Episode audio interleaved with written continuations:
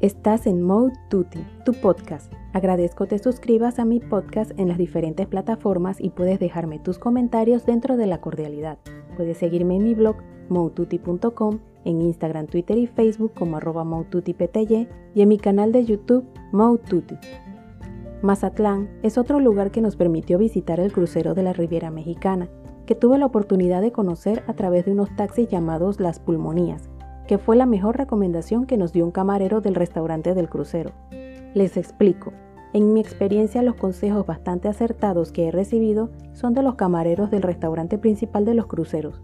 Y lo descubrí por casualidad, ya que nos preguntaban lo que íbamos a hacer en cada puerto el día siguiente. Al escucharnos que no teníamos contratado ningún guía o paquete turístico para conocer el lugar, nos dijo que probáramos con las pulmonías, que así le llaman a una clase de taxi que dan un pequeño paseo a los turistas. Estos taxis son parecidos a un carrito de golf, sin aire acondicionado ni ventanas.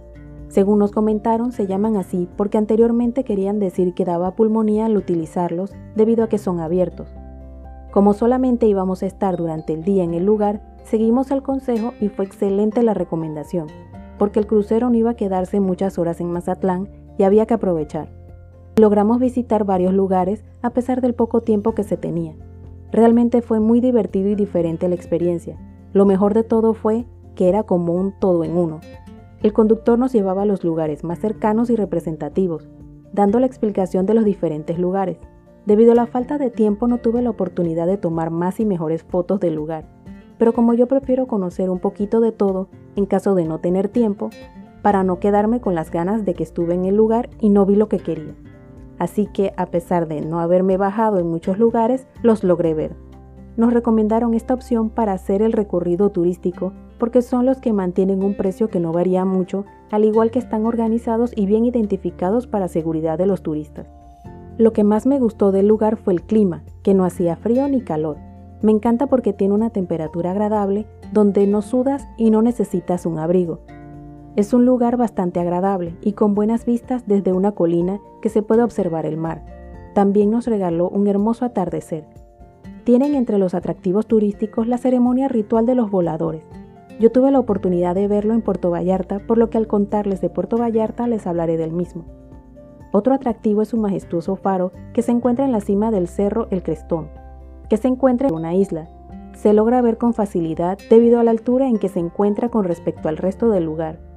Al terminar el día, Mazatlán nos regaló un hermoso atardecer de despedida. Las fotos no le hacen justicia a los colores que se lograban observar, con una diversidad de colores que nos hacían desear quedarnos. No tuve oportunidad de conocer más del lugar, ya que solamente tomamos el taxi Pulmonia y el crucero no se quedó mucho tiempo en el puerto. Quedó en mi recuerdo lo agradable de recorrer el lugar. Puedo decir que fue la mejor opción que pudimos escoger para lograr conocer Mazatlán porque recorrimos bastantes lugares para el corto tiempo que nos quedamos. En la orilla del mar, cerca de donde se encuentra el monumento del escudo, hay como un pequeño sitio de salto. No tomé foto del lugar porque en el momento que estuve había un señor que se estaba tirando y no me pareció apropiado. Me pareció un acto arriesgado por las rocas que estaban cerca del lugar donde iba a saltar. Es parte de los actos que se realizan, pero de ese sí no tomé fotos, solamente el recuerdo. Le llaman punta de clavadistas y anteriormente era un mirador, que ahora es el lugar desde donde se lanzan arriesgando su vida los clavadistas.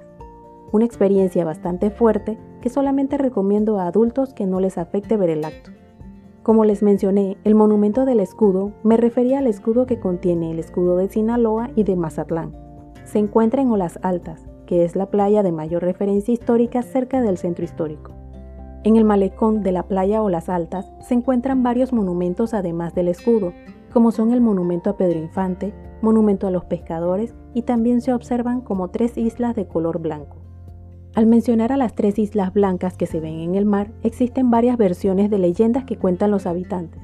Por ser leyendas, no entraremos en ese tema porque no coinciden las versiones. Lo que sí puedo decir es que llaman mucho la atención por su color y ubicación. No había visto islas parecidas a ellas antes, son bastante particulares y se ven espectaculares en el mar.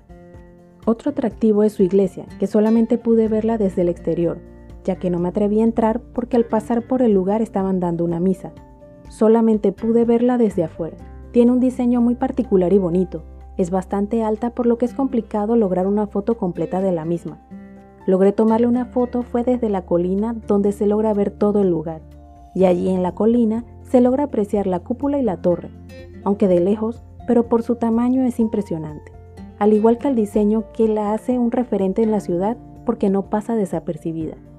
Un destino para conocer con algún tipo de guía para poder apreciar y comprender la historia y las leyendas del lugar. Una cosa es verlo sin las debidas explicaciones que hacen toda la diferencia. Es un lugar con mucha historia por conocer, monumentos y arquitectura por apreciar con detalle y tiempo. Si les gusta ver cosas extremas, estaría el punto de clavadistas, donde cada cierto tiempo algún clavadista arriesga su vida. Pueden recorrer el malecón para apreciar los diferentes monumentos, disfrutar la vista al mar y observar las tres islas color blanco y escuchar la leyenda contada por los lugareños. ¿Te animas a visitarlo? Te invito a que estés pendiente de los próximos podcasts. Recuerda suscribirte a mi podcast Moututi y puedes dejar tus comentarios dentro de la cordialidad. Puedes seguirme en mi blog moututi.com, en Instagram, Twitter y Facebook como arroba y en mi canal de YouTube Moututi.